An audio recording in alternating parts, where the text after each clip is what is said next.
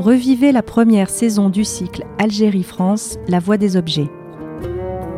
Ce cycle de rencontres interroge les relations qu'entretiennent depuis près de deux siècles la France et l'Algérie, mais aussi leurs échos dans la vie actuelle de chacun des deux pays. S'appuyant sur le fond d'objets conservés au MUSEM, chercheurs et artistes croisent leur regard sur ce patrimoine et questionnent les enjeux d'une telle collection au regard de l'histoire et de ses répercussions présentes. Algérie, France, La Voie des Objets vous est proposée par le MUSEM, Musée des civilisations de l'Europe et de la Méditerranée. Archéologie et ethnologie, le poids des héritages.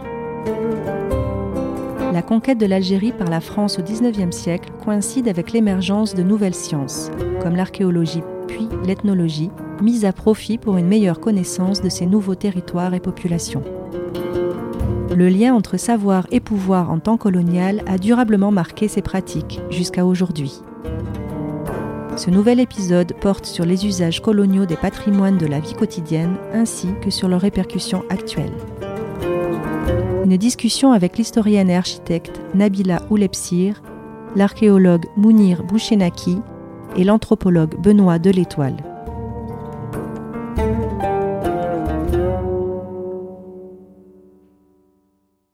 Alors, rapidement, je vous présente donc à ma gauche Mounir euh, Bouchnaki. Eh bien, je ne sais pas si comment je peux vous présenter, tant il est véritablement euh, euh, l'expert toute catégorie de la protection du patrimoine, qui a été archéologue en Algérie, mais qui aussi, pour le compte de l'UNESCO, œuvre au quotidien, je pense, pour sauvegarder les patrimoines du Proche-Orient actuellement euh, en grave péril, comme euh, vous le savez. À sa gauche, Nabila Oulepsir, qui est historienne à la fois de l'archéologie et de l'architecture de l'Algérie et enfin, Benoît de l'Étoile, anthropologue, et qui va très certainement peut-être revenir euh, de manière plus questionnante euh, sur euh, ce que nous allons raconter de l'histoire donc de ces, de ces savoirs en Algérie. Alors je crois que nous allons d'abord commencer par Nabila, peut-être, qui va nous retracer ce que je viens de vous dire, mais de manière beaucoup plus éclairée. Et puis ensuite, peut-être simplement, Mounir reviendra pour peut-être décrire ce qu'il a vécu de manière pratique en tant qu'archéologue et expérience de l'archéologie de manière historique, hein, c'est-à-dire euh, sur les 50 dernières années. Et enfin, euh, Benoît de, l'Étoile reviendra peut-être sur et questionnera ces perspectives que nous avons pu donner. Merci beaucoup Florence. Et euh, tout d'abord merci pour cette invitation. Et je démarrerai vraiment à partir de ces objets qui ont été exposés et que j'ai eu l'occasion tout à l'heure en, arrivant euh, de regarder, d'apprécier, et puis euh, ont émergé quelques euh, idées, bien sûr, préparées auparavant par une réflexion qui a été vraiment ma réflexion de recherche il y a quelques années de cela. Alors, dans la vitrine figurent des gravures, des relevés d'architecture, des vues de monuments la conquête ou la prise d'Alger en 1830 euh, s'accompagne d'une conquête euh, militaire, mais également d'une euh, conquête savante sur le modèle de l'expédition de Bonaparte en Égypte, une expédition qui est militaro-scientifique, composée de militaires, mais également composée de savants.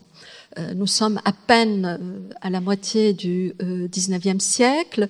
Les savants tentent de concrétiser un peu le, projet des Lumières qui avait été en quelque sorte amorcé au XVIIIe siècle, qui visait un inventaire du monde qui passe par l'histoire naturelle, les antiquités. On était à l'époque de l'antiquarisme et le fait militaire va apporter une dimension supplémentaire euh, qui est euh, un inventaire, euh, en tous les cas sécurisé par les militaires, mais en même temps, parallèlement, en France, à une approche patrimoniale qui se met en place. 1830, prise d'Alger, 1830, création en France du premier poste d'inspecteur des monuments historiques. Donc, euh, évidemment, euh, les archéologues euh, qui commencent à émerger dans une discipline qui à peine formule hein, ces, ces, règles vont trouver dans ce territoire, je dirais, un laboratoire d'investigation, d'exploration et aussi une surprise de découvrir un territoire dont les traces du passé sont aussi visibles. En Europe, les villes ont été édifiées sur les traces de l'Antiquité. Et on retrouve ici et là, dans les villes, à Nîmes, à Rome, à Arles, des vestiges en milieu urbain, mais ils sont faibles. En Algérie, au XIXe siècle, ces vestiges euh, sont visibles à l'œil. Et surtout il n'y a que le temps qui les a euh, finalement usés, recouverts. Et c'est là la surprise des militaires, euh, des savants arrivés en Algérie avec des recommandations précises. Et l'exemple de Djemila, l'antique Cuicule, Cuicule qui est une ville édifiée au 1er siècle édifié euh, par les Antonins euh, au 1er siècle, l'Afrique du Nord ayant été euh, romaine, évidemment, porte les traces de cette histoire ancienne. Cuicule, qui est donc une ville fondée au 1er siècle, détruite au 6e siècle, et qui a vu passer des garnisons euh, militaires romaines et surtout s'édifier des temples, des amphithéâtres, des aqueducs, pourquoi pas, euh, des tombeaux. Et donc on a euh, réellement des traces physiques qui au XIXe siècle vont étonner et vont devenir des objets de recherche, d'investigation. L'arc de triomphe de Cuicule, je pense que nous l'avons sous les yeux. En fait, Cuicule n'était pas connu des euh, militaires euh, français à leur arrivée en Algérie. Et c'est par surprise hein, que, en tentant euh, le trajet entre Alger et Constantine, et on peut voir la carte de l'Algérie sous les yeux, ce trajet qui est un Alger est prise en, en, en 1800 30, mais Constantine, il faut attendre euh, sept années. Il y a une première tentative de prise de la ville de Constantine, et en 37, euh, sept ans plus tard, euh, cette ville est, prise, et on tente de relier la ville d'Alger avec la ville de Constantine, qui est située à l'est de l'Algérie, donc évidemment non loin de l'Italie. Et juste pour expliquer que finalement, cette colonie d'Alger, ancienne régence d'Alger ottomane, qui dépend euh, de la porte euh, sublime, va être un peu départagé, ce territoire en trois parties ou trois provinces. Et euh, sa découverte, je dirais plus son exploration, va débuter surtout par cette province de Constantine qui se situe à l'est du territoire, proche de l'Italie, et donc susceptible de permettre la découverte finalement de plusieurs sites, et ce qui s'est vraiment avéré. Donc une concentration des colonnes militaires sur ce secteur, une découverte par hasard, en tentant de relier euh, la ville d'Alger et de Constantine, de ce terrain. Et euh, finalement, euh, dans les instructions académiques, Quiculum, aujourd'hui Jamila, ne figurait pas du tout comme étant euh, une place euh, dans la marche euh, des militaires, mais dans, elle est donc découverte par hasard lors de l'expédition du duc d'Orléans. le duc d'Orléans, qui est le fils aîné de Louis-Philippe, le roi, de la monarchie de Juillet, Louis-Philippe, et il n'y reste que deux jours sur ce site. Mais euh, le duc d'Orléans est le prince héritier hein, de la couronne, et, donc euh, cette expédition euh, a un rôle politique de maîtrise du territoire, et il se fait accompagner par des naturalistes, mais aussi par un peintre, par un peintre d'histoire qui va raconter, parfois de manière anecdotique, mais parfois de manière construite, ce voyage du duc d'Orléans et cette expédition qui permet aussi de passer au travers euh, des montagnes inaccessibles. Et donc la maîtrise de ce territoire et de ce trajet Alger, Constantine, et euh, la traversée de ce qu'on appelle les portes de fer, des montagnes difficiles d'accès, est un projet politique. Et euh, de ce projet naît un regard, euh, un regard romantique, et nous le voyons à travers cette vue de l'arc de triomphe, dit arc de triomphe de Caracalla, qui a été édifié au IIIe siècle à la gloire de Marc Aurèle, et le regard du peintre Adrien Doza, euh, qui a dessiné ben, ce tableau présenté euh, à plusieurs reprises au Salon euh, de Paris, est un tableau romantique qui participe du, romantisme, le romantisme qui formule un, discours non académique, un discours sur les traces du passé, des civilisations qui euh, périssent, euh, des civilisations qui disparaissent. Donc il y a euh, une poétique de la ruine, il y a un regard sur ces civilisations qui arrivent à, à, leur sommet, qui finalement dont on ne garde que les traces de la ruine. Donc voilà déjà un regard qui se construit progressivement romantique.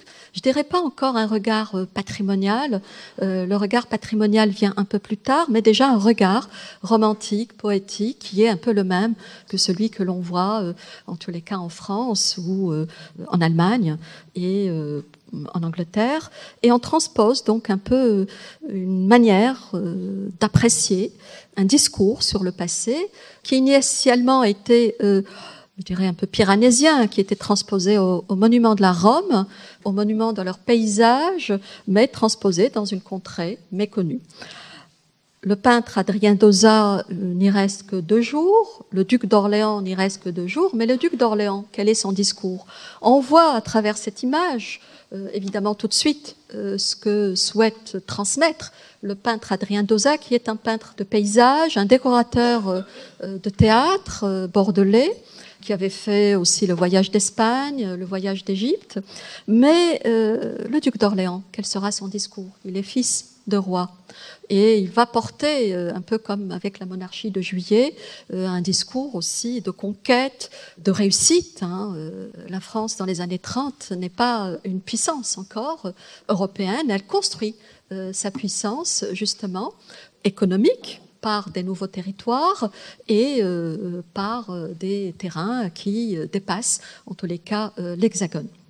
Le discours du duc d'Orléans, c'est non pas une poétique de la ruine, même s'il il est impressionné par ces traces du passé, mais c'est de transporter cet arc de triomphe, cet arc de Caracalla, à Paris.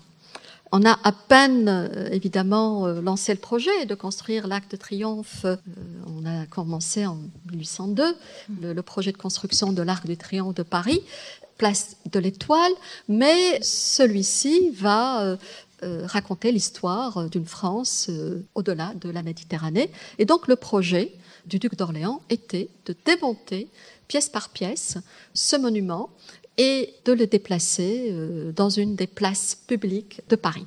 Et donc il y a euh, un, important euh, dossier conservé aux, archives d'outre-mer à Aix-en-Provence qui relate un peu l'histoire de ce projet de déplacement. Finalement, il n'aura pas lieu parce qu'un tel projet prend plusieurs euh, années pour euh, euh, le concrétiser. 39, 43, le duc d'Orléans décède d'un accident du côté de Neuilly. Ensuite, à Paris, certaines voix s'élèvent contre un tel projet parce qu'il va rivaliser avec l'Arc de Triomphe et surtout parce qu'il va coûter très cher. On avait eu une expérience précédente avec euh, l'obélisque de Luxor, euh, qui avait été euh, un peu négocié ou offert par Mohamed Ali, pacha d'Égypte, vice-roi d'Égypte, voilà, qui avait offert à la France deux obélisques. On va en déplacer un et on mettra beaucoup d'années. Et surtout, il faudra construire un bateau pour déplacer cet obélisque qui se trouve aujourd'hui place de la Concorde.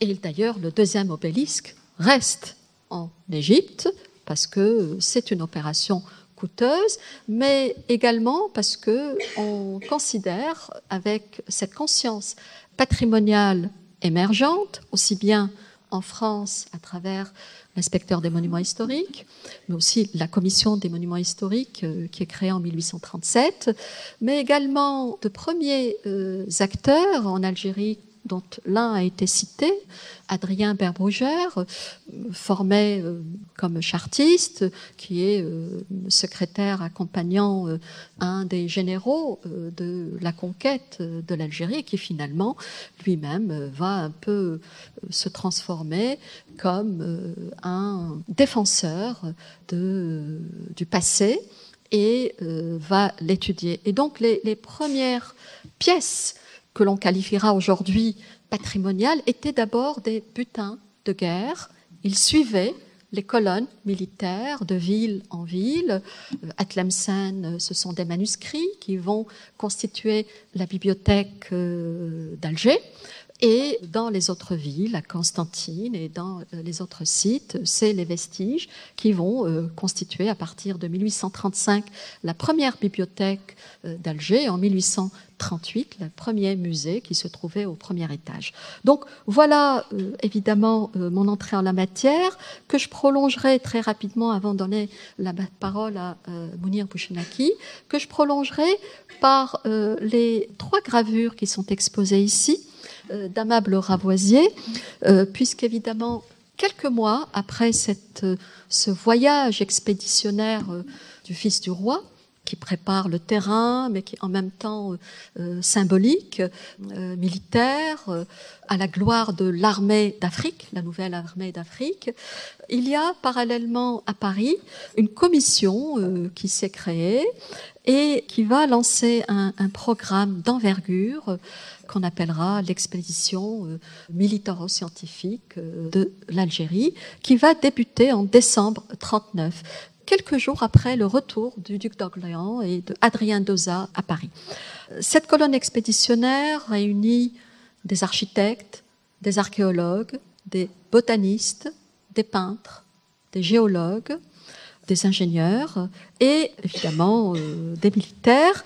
Et l'architecte qui euh, va euh, représenter en tous les cas les ruines ou les monuments a un programme précis inventorié, dessiné à partir d'une base mathématique, géométrique, telle que les architectes étaient formés à l'école des beaux-arts, et il va euh, proposer une série de euh, dessins à échelle variée, euh, vus d'ensemble, de sites antiques, qui montrent ces sites enfuis sous la terre, parce que 100 ans plus tard, c'est des sites qui montre un squelette, euh, qui montre euh, presque une résurrection d'une Afrique latine et aussi une légitimation euh, de la conquête qui vient réapproprier le passé latin de cette Afrique romaine et faire un parallèle entre un 19e siècle de conquête et une antiquité romaine qui finalement est occidentale et latine et donc c'est l'héritage de Rome un héritage européen, mais en terre euh, africaine.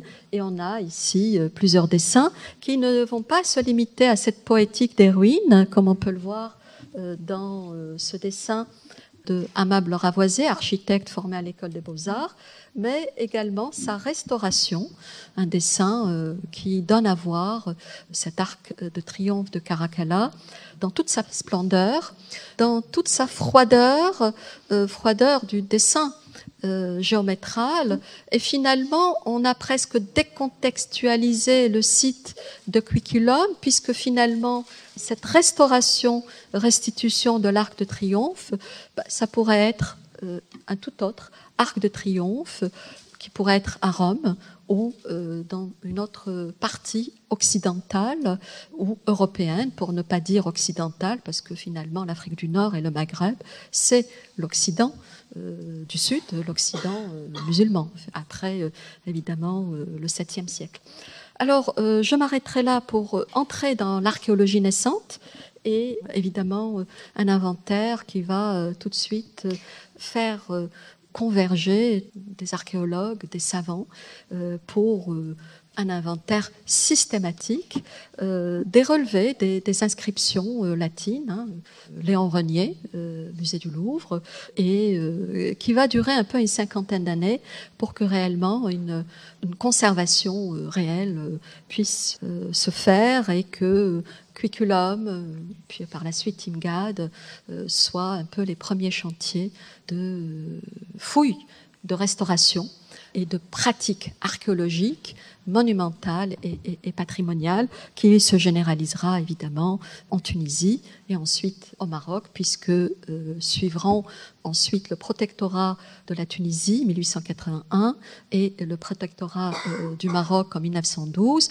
et, donc une, vision globale de cette Afrique euh, du Nord qui est désormais française et qui développe un, discours patrimonial, une pratique, celle de l'archéologie, évidemment une restauration, celle de l'architecture, et aussi une mise en scène dans des espaces euh, qui deviendront les musées euh, musées en plein air archéologiques sur les sites ou musées urbains tels que euh, le musée archéologique de Constantine ou le musée, musée d'Alger ou le musée de Cherchel qui a été euh, présenté dans les vitrines. Et je passe la parole.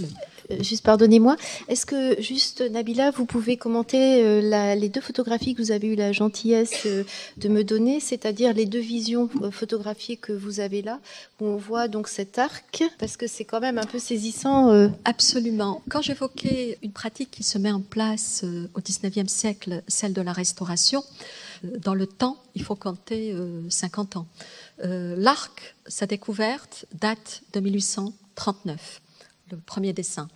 les relevés 39, 40, 42, exposés dans les salons.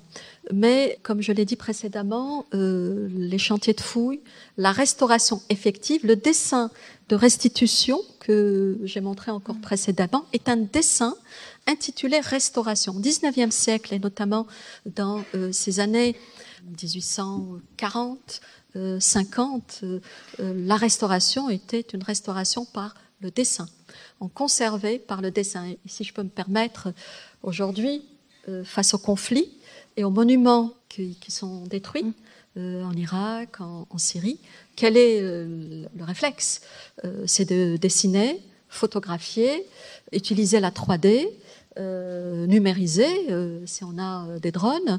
évidemment, on a des moyens technologiques aujourd'hui qui nous permettent de garder le monument si euh, le monument, euh, évidemment, est détruit. Et, les architectes, archéologues dans les années 1840 euh, vont utiliser le dessin pour garder la trace parce que on ne connaît pas encore vraiment le devenir de ce territoire et je dirais la colonisation ne s'est pas encore affirmée comme on pourra le voir plutôt dans les années 80, euh, avec euh, l'entrée euh, du civil comme le rôle de la population civile qui va jouer un, un rôle de, plus, un, plus important, mais de, 1830 jusqu'à 1880, le territoire est un territoire militaire. Euh, le voyage des civils se fait sur autorisation du ministre de la Guerre. D'ailleurs, Prosper Mérimée demande une autorisation d'aller euh, euh, faire une exploration et un inventaire, et elle la lui est refusée, et on en donne l'autorisation à un autre architecte, Texier, qui avait fait l'inventaire euh, de l'Asie mineure. Et euh, quand je parle de restauration, donc pour répondre à votre question, la restauration effective est bien plus tard. Les chantiers sont ouverts dans les années 80. C'est d'abord Timgad, ensuite Cuicul, Jamila. Et donc, euh, pour que ce monument ne tombe pas, on le consolide. Donc, cette vue que vous avez à gauche est une vue des années 1920.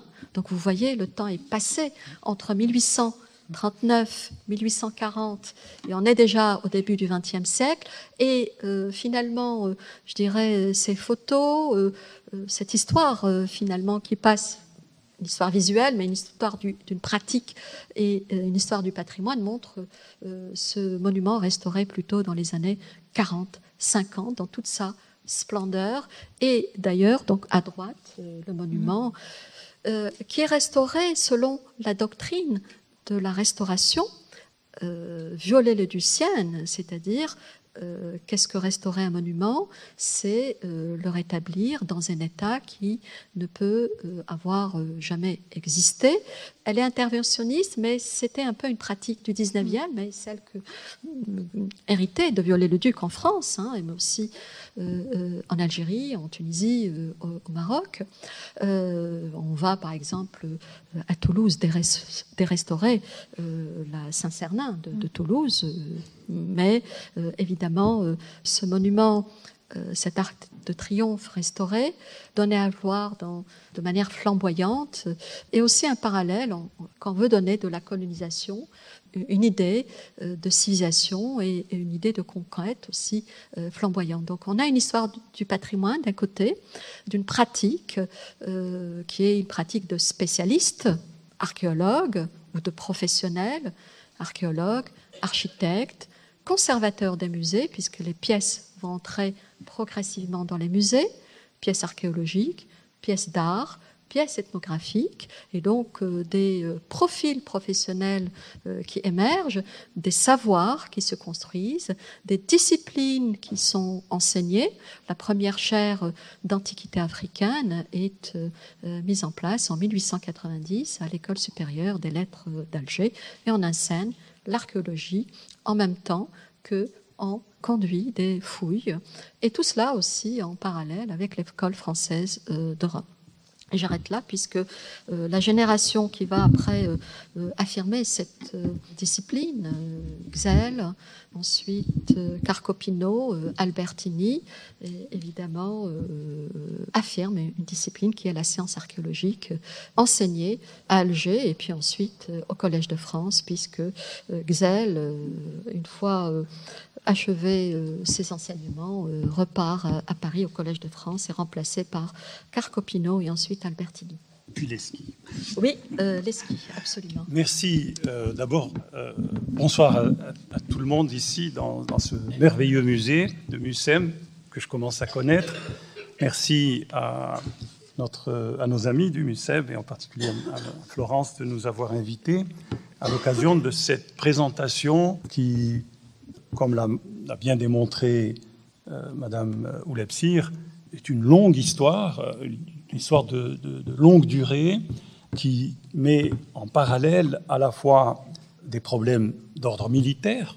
En 1830, c'est euh, le débarquement à Sidi Ferruche de l'armée française en Algérie, et ensuite c'est l'occupation du territoire avec des résistances. Dans la publication que vous avez il y a la photo de l'émir Abdelkader, ou plutôt un dessin euh, de, l'émir Abdelkader, qui a été, en même temps que Salah Bey et d'autres, un résistant qui a reçu les honneurs de la France, qui avait pourtant conquis le territoire. nous sommes donc dans une histoire euh, de longue durée, mais nous sommes aussi dans une situation où, puisque nous sommes dans un musée, puisque nous avons une exposition qui montre à la fois l'aspect du patrimoine bâti et aussi l'aspect du patrimoine mobilier, mais aussi du patrimoine immatériel, puisqu'on a eu la chance, avant de commencer, d'écouter euh, des morceaux de musique andalouse, qui est également un répertoire musical qui, commence à être reconnu aussi comme le patrimoine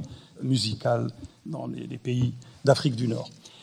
Cette situation, si vous voulez, on pourrait, pour ne pas rentrer dans des détails trop précis euh, par date, on pourrait dire qu'il y a eu en même temps et de façon concomitante à la fois les colonnes militaires qui s'avançaient, comme l'a très bien décrit Madame Lepsir, d'Alger vers le Constantinois, d'Alger vers l'Oranie, et accompagnées dès le début, un peu à l'image de ce qu'elle a évoqué pour la Compagnie d'Égypte, de chercheurs, de spécialistes d'histoire, d'hommes de terrain qui ont était précédé par quelques voyages avant l'occupation coloniale, comme la description de euh, Shaw sur l'Afrique du Nord, et qui savait qu'il y avait en Afrique du Nord, et notamment en Algérie, des vestiges d'importance. Ce qui était connu aussi, c'est que ces vestiges appartenaient, dans la connaissance de, cette époque, il faut se, se, situer au début du XIXe siècle, cette connaissance était essentiellement une connaissance issue des livres de la conquête des Gaules, de Salluste, la guerre de Jugurtha, de Tacite, etc., des auteurs romains qui ont parlé des, différentes batailles, en particulier l'occupation de l'Africa. L'Africa, c'est ce qui est aujourd'hui la Tunisie, et ensuite le développement de la province romaine qui était l'Africa vers l'ensemble carrément du Maghreb, avec la, la, Numidie, puis la Mauritanie, la Mauritanie ensuite découpée en deux, la Mauritanie tingitane, avec sa, capitale à Tanger, actuelle Tanger, c'est pour ça qu'elle s'appelle Mauritanie tingitane, et la Mauritanie césarienne, avec sa capitale, Caesarea Cherchel. Donc les, les chercheurs de l'époque ont été à la fois associés aux militaires, et en même temps, ils ont fait ce travail de documentation, d'inventaire, de relevé, de peinture, de, de, de gravure, qui est considéré aujourd'hui comme une base extrêmement importante comme une ressource extrêmement importante pour tous les chercheurs. Alors bien entendu, quand on veut regarder sur un plan politique ce qui s'est passé, on analyse, et beaucoup d'écrivains l'ont souligné, beaucoup de, euh, sociologues aussi en ont parlé. Parmi les, ceux qui ont écrit récemment, c'est le sociologue marocain euh, Laroui qui a expliqué que cette colonisation était accompagnée par des chercheurs, mais qu'il y avait en amont des présupposés idéologiques. Et ces présupposés idéologiques, ils sont évidents. Euh, lorsque vous lisez, par exemple, les premiers ouvrages sur les descriptions de ce qu'on appelait l'Afrique romaine, les premiers chapitres, alors pensez à Jules Toutain, pensez à des écrivains qui ont, des, auteurs qui ont écrit vraiment des livres très sérieux, mais dans l'introduction, ils apportaient une justification à l'occupation coloniale. Et ce type d'ouvrage a eu un effet pervers parce que, euh, si vous voulez, quand on continue la trajectoire qu'a expliqué Mme Oulepsir en passant à la fin du 19e et au début du 20e siècle, lorsque ce ne sont plus des savants qui accompagnent des colonnes militaires, mais des savants qui commencent à faire un vrai travail d'inventaire, et le premier qui a vraiment mis les bases documentaires pour l'archéologie antique, c'est Stéphane Xel. Et Stéphane Xel, c'est un homme remarquable qui a fait, à d'autres de, mulets, des voyages dans la campagne pour aller voir avec les brigades topographiques où étaient les ruines, où étaient les vestiges. Et de ce travail, nous avons deux éléments importants. Nous avons un ouvrage de huit volumes sur l'histoire ancienne de l'Afrique du Nord, mais qui n'a pas terminé. Il est arrivé pratiquement dans son récit sur tout ce qui était une petite partie préhistorique. La préhistoire n'a pas beaucoup intéressé au début les chercheurs qui ont accompagné les colonnes militaires, c'était plutôt l'archéologie, les vestiges romains et ce qui était visible, mais aussi les vestiges islamiques. Dans les vitrines que vous avez là, il y avait des dessins de Brugère, qui a été le premier conservateur de la Bibliothèque nationale d'Alger et le premier inspecteur des antiquités, des dessins des monuments d'époque islamique, notamment à Tlemcen, puisque Tlemcen a été une capitale au Moyen Âge de la dynastie des Benouziennes, et qui était parfois en conflit, parfois en bons termes, avec la dynastie des Mérinides, qui avait comme capitale la ville de Fès, et bien sûr, de l'autre côté, avec les Hafsides, qui avaient comme capitale la ville de Tunis. Donc, il y a des éléments aussi du patrimoine islamique qui ont été répertoriés, dessinés, mais la majorité des ouvrages qui sont sortis de toute cette époque, fin du, fin du 19e et début du 20e siècle, essentiellement axés sur ce qu'on appelait la romanité. Et les auteurs qui ont écrit se sont justifiés en, quelque sorte en disant heureusement que la France est venue en Algérie parce qu'elle a permis de continuer l'œuvre, et je cite là de mémoire euh, Jules Toutain, l'œuvre civilisatrice de euh, la France a continué l'œuvre civilisatrice des Romains. Alors évidemment, ce type de phrase, cette phraséologie, cette orientation politique a été, hélas, considérée ensuite vers au XXe siècle, quand il y a eu les mouvements nationalistes qui se sont développés, comme étant des éléments négatifs dans le patrimoine national algérien. Et là, je veux parler de la période que j'ai connue, puisque moi j'ai eu la chance d'avoir suivi des études avec Gabriel Camps comme professeur de préhistoire, avec Paul-Albert Février, qui était l'un des grands spécialistes à la fois de la Provence, ici en France, mais aussi de euh, l'Afrique du Nord et surtout de l'Algérie, il a fouillé aussi en Tunisie, de Jean Lassus, qui est un, archéologue de grand talent qui a travaillé comme recteur de l'Université d'Alger euh, de, du département d'histoire de la faculté d'Alger après l'indépendance. J'ai appris le latin avec André Mandouze, qui était recteur de l'université d'Alger. Donc nous avons eu une continuation d'une certaine manière, mais avec une idéologie différente, de grands chercheurs français qui ont aussi fini, pour la plupart, leur carrière à l'Académie des inscriptions et belles-lettres et à l'Institut de France. Alors aujourd'hui, notre regard doit, doit être un regard qui soit à la fois qui porte sur les présupposés idéologiques qui ont porté le, système colonial, c'est un, un, élément tout à fait patent, et en même temps reconnaître que dans ces travaux qui ont été effectués, et je pense en particulier à l'atlas euh, archéologique de l'Algérie, cet atlas a été fait principalement par Stéphane Xel. Ensuite, il a été poursuivi par la suite par euh, Albertini, Leski, qui ont été les grands directeurs du patrimoine en Algérie et qui ont établi une politique patrimoniale avec, tout à l'heure Florence l'a dit très justement, la mise en place de musées de sites. C'est un concept qui n'existait pas encore ni en France ni dans d'autres pays, la création de musées de sites qui permettent aux chercheurs et à ceux qui travaillent sur un site, prenons le, cas de Jemila ou bien le cas de Tipaza que j'ai bien connu, d'avoir les objets et ce qui est retrouvé gardés sur place. Alors que cela, c'est venu beaucoup plus tard comme doctrine de la part du Conseil international des musées, de l'ICOM, ou de la part du Conseil international des monuments et sites, l'ICOMOS, beaucoup plus tard, au milieu et vers la fin du XXe siècle. Donc vous voyez que ces éléments sont à prendre en considération pour montrer aussi quelle est la valeur du témoignage qui nous est resté à la fois de ces premières missions du XIXe siècle, mais aussi d'un élément qui, a été mis en relief, mais qu'on a aussi un peu oublié ou mis, euh, on n'a pas mis en lumière, euh, surtout dans les dernières années, c'est le fait que dans cette vision archéologique de l'Algérie, il y avait la partie des grandes villes romaines, le camp de Lambèze, camp de la troisième légion Auguste, c'est l'un des camp militaire de l'époque romaine qui est le mieux conservé de tout le Limès et de tous les, sites militaires de l'époque romaine.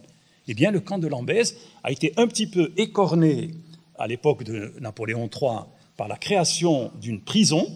Et aujourd'hui, malheureusement, j'ai appris il y a quelques jours, j'étais à Alger, il y a aussi une société qui construit, je crois, des routes et des ponts, qui a installé une partie de son matériel sur le site de, de Lambèse. Or là, nous avons un témoignage extrêmement important pour tous ceux qui sont les spécialistes de l'armée romaine, comme Kania et comme les grands chercheurs allemands, euh, von Petrikowitz, qui est venu à Lambèze me dire nous voulons venir retravailler encore une fois sur le plan de Lambèze, sur le prétoire qui est encore relativement intact et sur les différentes parties du camp pour étudier de façon encore plus précise comment les militaires romains ont installé leur camp en bordure de l'Aurès.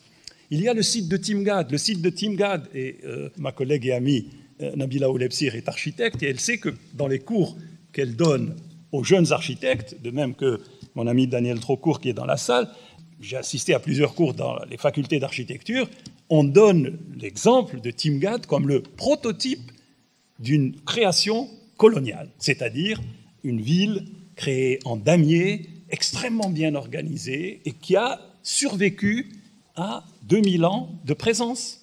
Elle a été créée pratiquement en même temps que euh, le site de Lambès. Mais à côté, il y a des villes anciennes comme Tipaza, comme Jemila. Ce ne sont pas des créations romaines.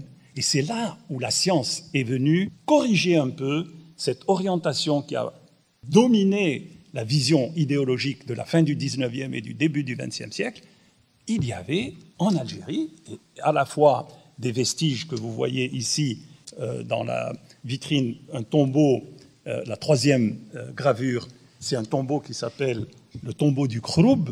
C'est un tombeau qui a été construit au deuxième siècle avant l'ère chrétienne, c'est-à-dire avant l'arrivée des Romains en Afrique du Nord. Et là, il y a eu aussi tout un mouvement qui a permis de travailler sur l'existence d'un substrat local, qu'on dirait aujourd'hui un substrat berbère, un substrat punique, un substrat. On, ne trouve pas la, la, définition juste, je crois. Pendant un certain temps, je disais libico-punique. Libique parce que c'est Hérodote qui, en parlant des populations qui habitent l'Afrique du Nord, a parlé des libiques. Les libiques, c'est-à-dire les populations berbères qui habitaient là depuis la préhistoire et auxquelles est venue s'ajouter une frange sur la côte venue de Carthage et peut-être même de Phénicie. En Algérie, nous n'en avons pas des exemples de la stratigraphie phénicienne. À Carthage, oui. Et ensuite, il y a eu l'arrivée des Romains et ensuite, il y a eu l'arrivée des Vandales. Nous avons une strate archéologique qui montre comment les Vandales ont traversé l'Europe, l'Espagne, le détroit de Gibraltar, et se sont installés. Et il y a eu un royaume vandale en Afrique du Nord, mais principalement en Algérie. Et tout le monde sait que Saint Augustin, qui était évêque d'Hippone, était malheureux de voir que sa ville était, allait être envahie par les Vandales. Et puis il y a eu la période byzantine. Nous avons aussi une strate byzantine avec de nombreuses fortifications dans ces différents sites de l'époque byzantine. Donc pour l'Antiquité, les chercheurs français du XXe siècle ont complètement fait une révision de cette approche qui était essentiellement axée sur le fait que la France a colonisé l'Algérie et la France a apporté une continuation de la culture et de la civilisation romaine.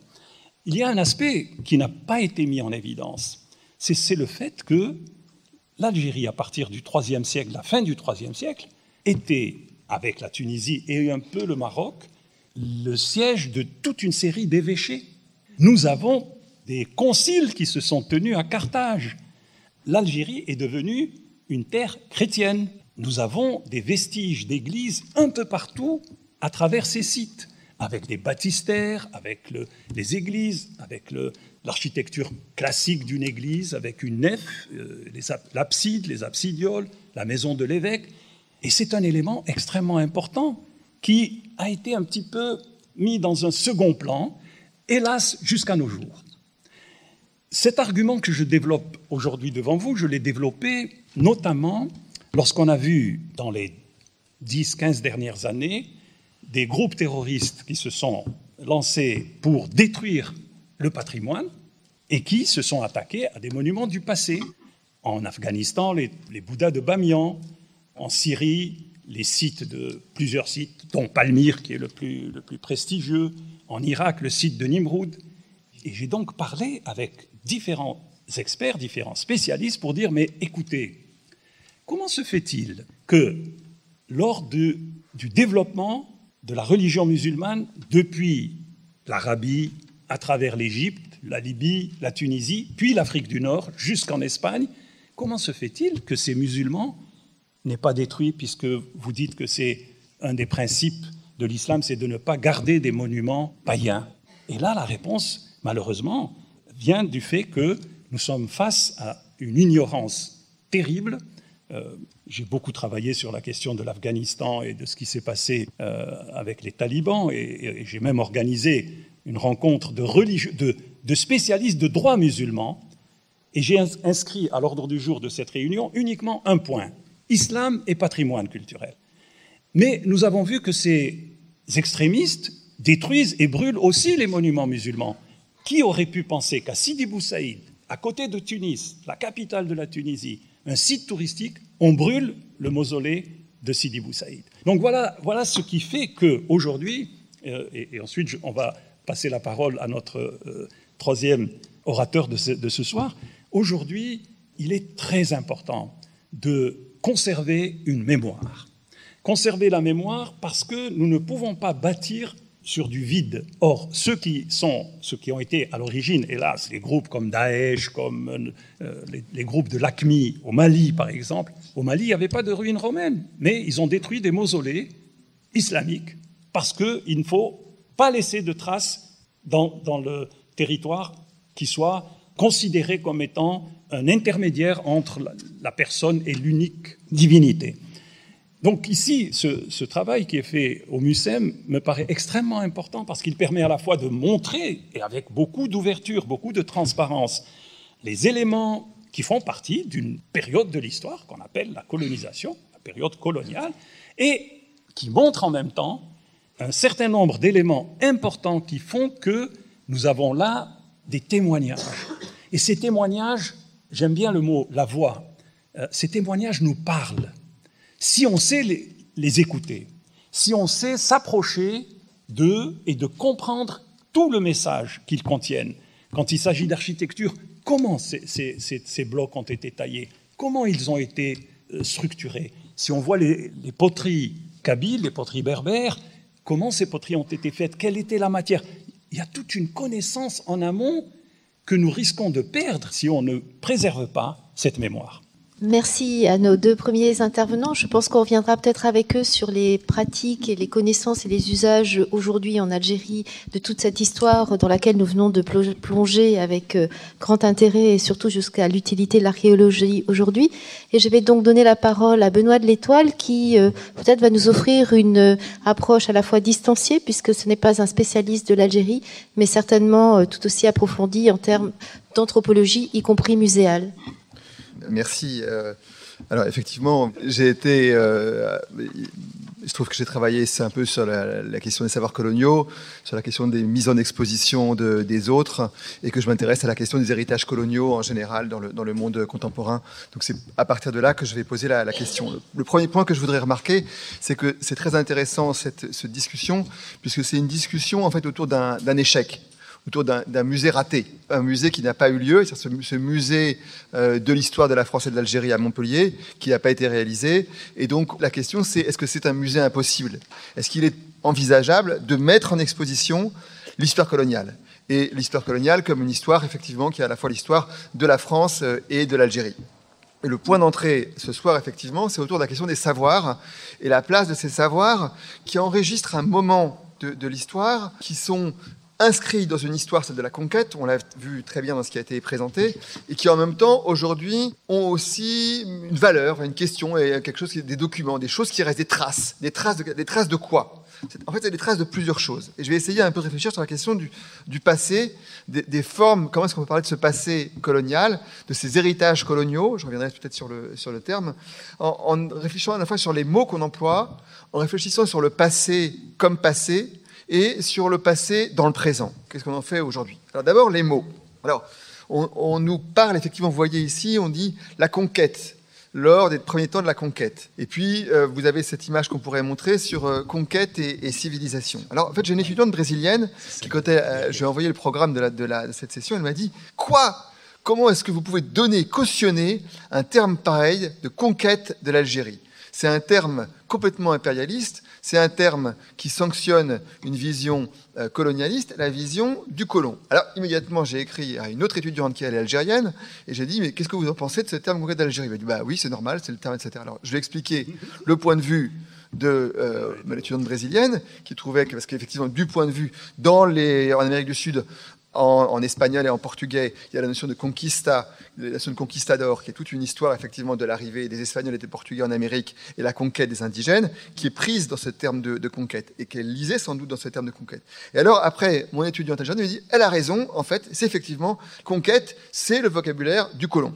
Alors c'est intéressant parce qu'effectivement, dans cette image euh, qu'on a là, qui est le frontispice euh, de ce livre d'Adrien euh, on voit effectivement conquête euh, et, civilisation. Et moi, je dirais pas que c'est un, une image qu'on n'a pas commenté. Je pense qu'effectivement, il faut la, commenter parce qu'elle elle, elle, parle pas d'elle-même. Elle montre effectivement l'idée. C'est un livre qui présente des, images historiques, qui présente une histoire et qui présente effectivement une mise en scène de la conquête, la date du débarquement 5 juillet 1830 près d'Alger. Et puis effectivement, la mise en scène de cette arrivée de la France avec un casque, avec un casque cimier. Alors c'est entre les Romains et les Grecs, c'est Athéna, c'est pas très loin Athéna, sagesse. Enfin bon, mais en tout cas, c'est une France classique inscrit dans une tradition classique, d'où le lien effectivement avec l'archéologie qu'on va, qu'on va voir, et euh, qui est dans la, civilisation. Et effectivement, on voit bien comment ces savoirs sont mis en œuvre, sont mobilisés pour légitimer cette revendication d'une France qui est plus civilisée, qui est tellement plus civilisée qu'elle va retrouver en fait des choses sur l'Algérie que les Algériens même ne connaissent pas. Donc c'est ça qui est, montré en fait dans cette démonstration de supériorité scientifique et de conquête scientifique, effectivement, comme on a pu parler en Amérique de, conquête euh, religieuse. Alors du coup, effectivement, j'ai demandé à mes collègues comment est-ce qu'on dit en, arabe, euh, qu'est-ce qu'on dit On dit pas conquête, et ils m'ont dit on dit occupation militaire. Et effectivement, c'est le terme. Alors est-ce que c'est conquête, occupation militaire? Les mots ont une importance. C'est pas les mêmes choses qui sont charriées par ces termes. D'ailleurs, un autre terme qu'on pourrait évoquer aussi, qu'on dit conquête de l'Algérie, de l'Algérie aussi, on l'a dit rapidement, mériterait aussi d'être questionné, parce qu'effectivement, quand on dit conquête de l'Algérie, ça présuppose qu'il existait quelque chose qui correspond plus ou moins aux limites de l'État-nation algérien actuel post-62, c'est des grandes cartes, etc., qui dans le Sahara, et que c'est ça que les Français ont conquis.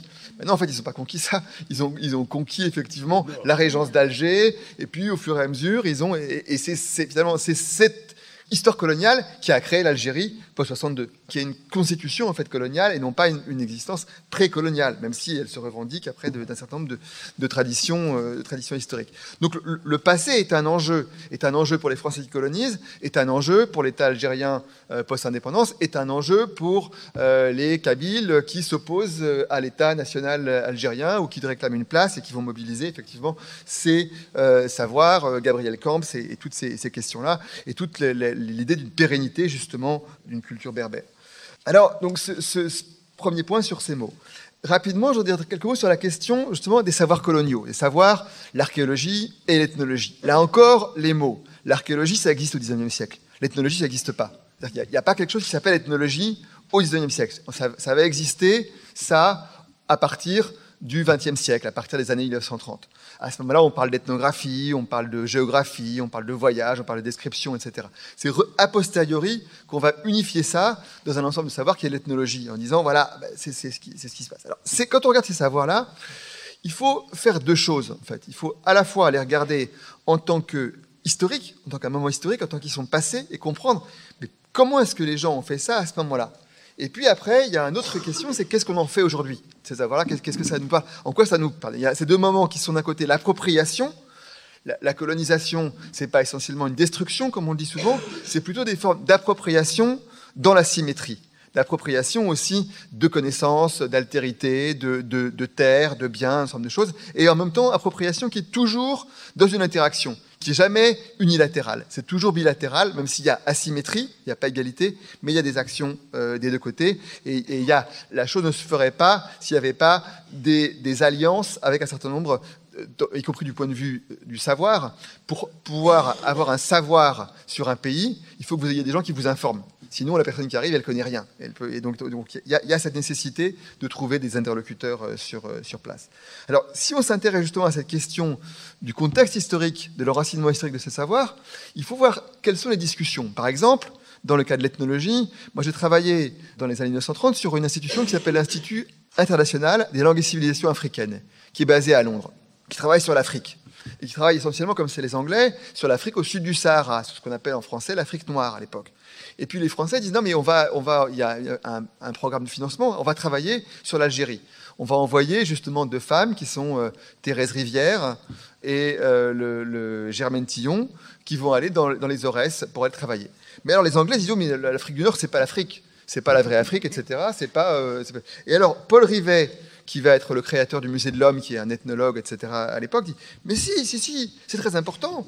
Parce que, euh, regardez, en Afrique du Nord, au Maghreb, il y a plein d'endroits qui sont totalement primitifs, dans les montagnes, ils sont complètement perdus, ils sont dans leur pureté, euh, euh, pureté authentique. Donc c'est intéressant, on va aller étudier là. Qu'est-ce qu'il nous dit là? Il nous dit effectivement l'ethnologie, telle qu'il a conçu à l'époque, c'est l'étude de groupes comme ça de cultures qui sont des cultures en quelque sorte préservées, qui sont héritées du passé et dont on va retrouver des vestiges. Alors on va essayer d'aller à des endroits les plus préservés, au fin fond des montagnes, etc., où il n'y a pas beaucoup, il n'y a, pas, de route, il n'y a pas de transport, il faut y aller qu'à dos d'âne, etc. Parce que là on se dit, ah, là au moins on va trouver des gens qui n'ont pas été touchés, même, même, après la colonisation, après 100 ans de colonisation, on va encore trouver des gens qui ne sont pas touchés euh, par ce passé, on va trouver des gens qui sont purs, qui ne sont pas contaminés, euh, en quelque sorte. Donc c'est ça, cette imagination et c'est effectivement, c'est ça la mission qu'ils vont faire. Essayer d'aller le plus loin possible, trouver des gens où on efface cette espèce de côté colonial qui est arrivé, et dire, allez, on va retrouver cette culture pure euh, qu'on peut, qu'on peut voir.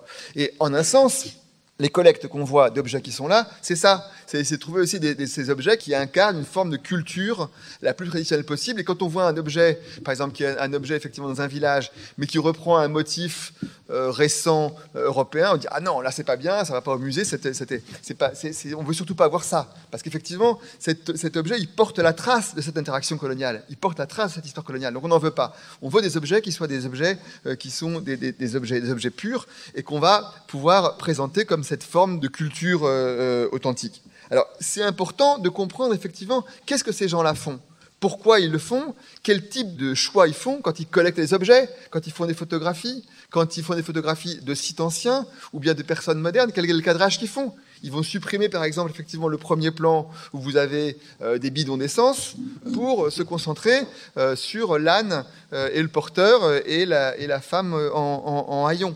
Et donc il s'agit moins de dire qu'il y aurait un savoir qui devrait être pur et qui a été biaisé ou qui a été entaché par une dimension coloniale, que d'essayer de comprendre quel est l'esprit dans lequel ces gens-là travaillent, qu'est-ce qu'ils essaient de faire, quel est leur projet? Ben, leur projet, c'est ça, d'essayer de reconstituer des cultures euh, authentiques. Et c'est ça qui est l'ethnologie, qui est le programme du musée à ce moment-là, euh, dans les années 30, pour aller vite. Voilà. Mais, effectivement, une des questions qu'il y a c'est qu'est-ce que l'Afrique? Est-ce que l'Algérie est africaine? Ou euh, ne l'est pas euh, Quelles sont les limites de l'Afrique? Tout ça sont des choses qui sont, qui sont disputées à l'époque, qui sont disputées entre savants. Ils ont dit oui, mais si, mais non, etc. Euh, alors, il faudrait aussi discuter le terme de colonial quand on dit savoir colonial, parce que souvent quand on dit colonial aujourd'hui, colonial, c'est comme une insulte. Vous dites ah colonial, bon alors non, non, je ne suis pas colonial, etc. Sûrement pas, etc. Bon, mais en fait colonial, il y a à la fois un sens technique et restreint, qui est effectivement le moment de la colonisation, c'est-à-dire effectivement au sens juridique, un pays qui colonise un autre. Et puis d'une façon plus globale, on peut dire il y a des rapports coloniaux entre l'Europe et les autres continents, en gros entre le XVe siècle et euh, le XXIe siècle, c'est-à-dire justement des rapports d'asymétrie, de domination et d'appropriation qui prennent des formes extrêmement diverses au cours du temps et selon les lieux, que ce soit justement dans une dimension religieuse, militaire, commerçante, d'exploitation minière, etc., administrative, enfin tout juridique, linguistique, toutes ces dimensions sont présentes de des rapports dans des façons différentes, dans des situations différentes. Donc, euh, si on prend ça au sens large, colonial, ça désigne effectivement un moment, comme quand on dit féodal, comme quand on dit effectivement euh, antique. C'est une espèce de moment. Et donc, les savoirs sont coloniaux parce qu'ils sont produits dans ce moment coloniaux. Ils sont marqués par cette situation d'asymétrie entre les gens. Parce que pour pouvoir aller, justement, euh, interroger quelqu'un, qui peut poser une question et qui est obligé de répondre? Si effectivement c'est quelqu'un qui vient accompagné d'un agent de police, dont on sait qu'effectivement il est envoyé par les autorités, c'est une autre situation que si euh, c'est quelqu'un qui arrive comme ça sans, rien connaître. Donc, ces questions-là sont importantes pour comprendre ces savoirs, comment ils ont été construits à l'époque. Et c'est aussi comment est-ce qu'on peut les lire aujourd'hui? Pas purement comme dire, ah bah tiens, il a écrit ça. Bah oui, il a écrit ça parce qu'effectivement, c'était quels étaient les modèles qu'il avait à l'esprit quand il écrivait. Qu'est-ce qui était considéré comme intéressant dans l'ethnologie à l'époque? Par exemple, effectivement, du côté des Anglais, on s'intéresse à ce moment-là à l'Afrique qui change. On s'intéresse à la question des rapports entre la présence de bicyclettes japonaises en Afrique de l'Est. Tiens, qu'est-ce qu'on en fait? Et les gens dans les musées disent il faudrait mettre une bicyclette japonaise au musée pour montrer justement qu'est-ce que c'est que la réalité de la culture est-africaine aujourd'hui. Les Français, non. Les Français, ils veulent voir des trucs purs, vrais, authentiques, si possible, alors en Afrique noire, ils essaient de, voir quelque chose qui relève du sacrifice humain, des rituels, etc. ça les excite. Ils n'en voient pas beaucoup, mais ils en supposent quand même. Bon, c'est pas mal. Bon, voilà. Donc ça, c'est ça, c'est la question historique. Et puis en même temps, il y a la question, qu'est-ce qu'on en fait aujourd'hui? C'est-à-dire que cette science-là, ce savoir-là, il répondait à des questions qui aujourd'hui sont mortes. C'est-à-dire qu'en fait, les questions que les gens allaient poser, étaient les questions qui faisaient sens à ce moment-là, qui ne font plus du sens en tant que telles pour les chercheurs aujourd'hui. Mais qu'est-ce qu'on a? Ils ont produit tout ça. Ils ont rapporté des documents, des photos, des gravures, des objets, ils ont euh, des carnets euh, linguistiques. Ils ont, et tout ça, ils les ont mis où? Dans des conservatoires à données qu'on appelle des musées si vous pouvez aller visiter euh, les réserves ici du musée euh, du, MUSEM, c'est un truc fantastique à la Belle de Mai. C'est euh, beaucoup plus beau que tout ce que vous avez dans le musée ici. Enfin, c'est vraiment c'est, fantastique. Alors, donc la question, ces choses-là, qu'est-ce qu'on peut en faire aujourd'hui? Comment est-ce qu'on peut se les réapproprier? Ces images, ces savoirs, ces, ces objets? Alors là, je voudrais évoquer la question des cartes postales qui sont là, puisque j'ai une étudiante euh, algérienne qui s'appelle Awel Lawati, qui a fait son, master justement sur les collectionneurs algériens de cartes postales anciennes. Et la question qui effectivement est intéressante, c'est qu'en fait, les collectionneurs de cartes postales anciennes, vous en avez partout. Vous allez en, France, effectivement, vous allez euh, à, à Meaux, les gens collectionnent. Euh, moi, j'avais travaillé là-dessus sur ce que j'appelle le goût du passé, la façon dont, en collectionnant le passé, en fait, on s'inscrit dans un territoire, on s'inscrit dans un lien en disant je suis de là, je suis de cet endroit. Et donc les cartes postales sont très très importantes pour ça, pour créer ce lien, entre le passé et le présent, et dire voilà, je suis enraciné dans cette affaire-là. En Algérie, c'est pareil. Ben, pas tout à fait. Parce qu'effectivement, quand vous collectionnez les cartes postales euh, d'Alger, du passé d'Algérie dans le passé, en fait, c'est des, cartes postales qui sont passées par la médiation, justement, de ce rapport colonial ont été faites effectivement, euh, ces dessins faits par des explorateurs français, ces photographies par des photographes français. Et donc effectivement, il y a ce problème, entre guillemets, que l'image que vous avez pour construire votre vous, votre identité, elle a été faite par les autres. Donc, qu'est-ce qu'on en fait et, du coup, il y a toute une réflexion qui est très intéressante sur qu'est-ce que. Et, mais ces images, elles circulent beaucoup en Algérie, et notamment sur, euh, sur Facebook. Vous avez une page qui s'appelle euh, Alger à une certaine époque qui, justement, recycle toutes ces photographies anciennes, ces cartes postales, ces, choses-là, etc. Et les gens fonctionnent. Mais ça va depuis les cartes postales coloniales du, début du XXe siècle jusque, je disais, aux images de l'équipe de foot d'Algérie de 70 euh, ou euh, des, des, choses comme ça. Il y a une continuité dans ce passé-là qui est créée et qui fait que, de fait, ces images sont réappropriées. Mais pas toutes. Howell euh, avait interrogé justement des collectionneurs qui mettaient des collections sur, Internet et disait quelles sont les choses qu'on ne peut pas mettre? Quelles sont les choses qui sont gênantes? Les images impossibles, justement. Les images, par exemple, qui représentent la violence. Les images qui représentent des femmes à moitié dénudées. Les images qui représentent des gens trop pauvres en haillons, etc., qui sont considérées comme donnant une image indigne de, soi. Donc, du coup, la question qui est posée, effectivement, et qui est posée aussi, qu'est-ce qu'on montre? Qu'est-ce qu'on peut montrer? Qu'est-ce qu'on peut en dire? Parce que je ne sais pas si les objets ont une voix, en fait. Parce que justement, les objets, il me semble qu'ils sont muets en tant que tels. Enfin, les objets, ils sont, ils sont là. On a besoin de les faire parler. On a besoin de construire effectivement des récits euh, autour des objets et des récits qui sont, si possible, des récits multiples. Donc, effectivement, il faudrait pouvoir prendre un objet et dire voilà, cet objet, comment est-ce qu'on peut le lire, comment différentes personnes le lisent à différents moments? Comment est-ce qu'il était lu, par exemple, euh, cette, image euh, Conquête et, civilisation? Comment est-ce qu'elle est lue euh, en 1843, quand le livre est publié? Comment est-ce qu'elle est lue au, moment du centenaire de l'Algérie de l'Algérie française en 1930, comment est-ce qu'elle est lue en 62, comment est-ce qu'elle est lue aujourd'hui, et, comment est-ce qu'elle est lue par différentes personnes, et d'essayer de faire commenter effectivement les personnes sur ces objets pour justement essayer de dire voilà, ces objets, ils sont dans le passé, ils sont inscrits. Aujourd'hui, qu'est-ce qu'ils nous disent? Comment ils nous parlent? Voilà, je, m'arrête là parce que. Bah, si vous permettez, je. Merci. Non, je voudrais. Je crois que notre collègue a soulevé un problème très important. Il a fait l'objet aussi d'un séminaire qui a été dirigé par Régis Debré euh, à Paris euh, dans ce qu'on appelait les entretiens du patrimoine. C'est le problème de la réappropriation. Et alors, elle est à plusieurs niveaux. Euh, on parlait dans ce séminaire de la question des villes coloniales. Alors, on, a parlé de Hanoï, on a parlé d'Alger, on a parlé de Casablanca, etc. Il y a eu des périodes, et, là, évidemment, les situations sont, sont, sont, différentes selon le niveau de développement politique dans, dans ces différents pays qui ont connu une occupation coloniale et qui ont connu aussi une forme d'intervention sur le territoire, notamment en architecture. Euh, qu'est-ce qu'on fait de ce patrimoine? Alors pendant plusieurs années, l'architecture coloniale était considérée comme une architecture étrangère. Alors ça, c'était dans les années, disons, que j'ai vécues, entre 1962 jusqu'en 1990.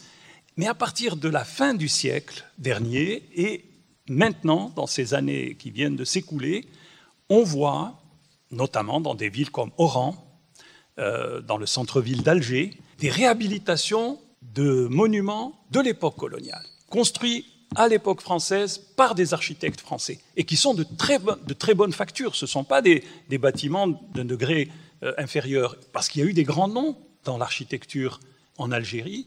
Le Corbusier est passé en Algérie, il a fait un plan pour euh, Alger qui n'a pas été exécuté, mais il a fait un plan pour Alger.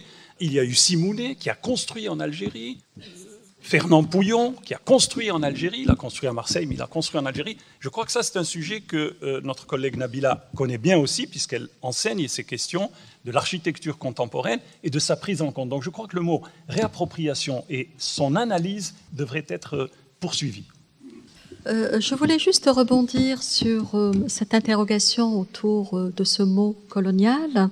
Daniel Rivet, historien, qui a écrit sur l'IoT, mais aussi qui a beaucoup écrit sur qu'est-ce que l'histoire coloniale et sa place dans les sciences humaines et sociales, et surtout son enseignement. Qu'avons-nous dans les manuels scolaires comme récit d'histoire coloniale. Évidemment, il y a quelques séminaires, euh, des ouvrages écrits ici et là, mais euh, si euh, ce mot doit, je dirais presque être, devrait être en tous les cas inscrit dans une histoire contemporaine ou de la France euh, de l'Algérie. Ce qui est certain, et le mot mémoire aussi a été évoqué précédemment, c'est qu'il y a euh, une écriture euh, commune d'une histoire entre la France et l'Algérie, et ce mot colonial devrait désormais être inscrit dans un enseignement pour ne pas devenir un mot tabou, négatif, et que finalement, comme on en ferait aujourd'hui une histoire de l'Allemagne et de la France, quand on parle parle, euh, en tous les cas, euh, euh, de cette histoire de l'Europe, évidemment, c'est inscrit dans des programmes d'enseignement depuis l'école jusqu'à l'université. Et c'est ce qui manque aujourd'hui dans les programmes d'enseignement en France et aussi en Algérie, puisque les États-nations se construisent en occultant les passés et que euh, ce passé doit désormais être euh, intégré euh, dans le présent de, l'histoire que l'on écrit. Donc voilà autour de ce mot qui doit devenir un, mot commun, enseigné, utilisé. Et je voulais revenir sur un, mot que vous avez utilisé, Benoît de l'Étoile, sur la médiation. Alors, le musée fait de la médiation autour des objets et qu'on tente de se familiariser de regarder, de comprendre à partir de quelle voie, la nôtre, une voie documentée, on a ou euh, de l'enquête de terrain, euh, mais aussi à, partir de euh, la voix d'un public, puisqu'on fait de la médiation, et peut-être faire participer les, les publics dans cette écriture, puisque aujourd'hui on parle de participation dans le domaine patrimonial, comme on l'a fait hein, dans le domaine de l'urbanisme. Hein, avant de rénover un, un quartier, on, on, invite euh, les habitants à donner leur avis sur une restructuration urbaine. Donc c'est une méthode acquise depuis euh, très longtemps dans les rénovations urbaines. Et euh, je me pose la question si cette approche ne pourrait pas être introduite dans l'espace du musée et, je pense que cette expérience qui est un peu présentée est une sorte de médiation, puisque dès le début de cette table ronde, évidemment précédée par euh, euh, une musique, euh, un patrimoine immatériel, par des artefacts culturels qui appartiennent du passé, mais qui peuvent être revisités aujourd'hui à travers le discours qui est le nôtre, mais aussi le vôtre. Et donc, peut-être que cette médiation est évoquée de cette médiation de la carte postale de l'image, d'une culture visuelle qui est entrée euh, dans une culture euh, mondialisée. Euh, je pense, en tous les cas pour ma part, pour dépassionner les discours, le débat sur cette France coloniale ou sur cette Algérie française, arriver à trouver un, un, registre de, médiation où participent historiens, mais aussi publics de tous bords pour apporter une voix qui fasse parler ces objets. Écoutez, euh, je crois que nous pouvons euh, remercier nos trois intervenants d'avoir élargi et approfondi euh, cette voix des objets que l'on peut aussi entendre comme voix VOIE et des objets qui donc qui seraient une sorte de truchement d'une certaine façon qui permettrait à tous peut-être de revenir sur cette histoire selon diverses temporalités, selon diverses situations comme vous l'avez tous brillamment évoqué. Et donc merci à vous véritablement, je pense que cette soirée était très riche et instructive. Merci à tous pour votre écoute et euh, j'espère à la prochaine fois.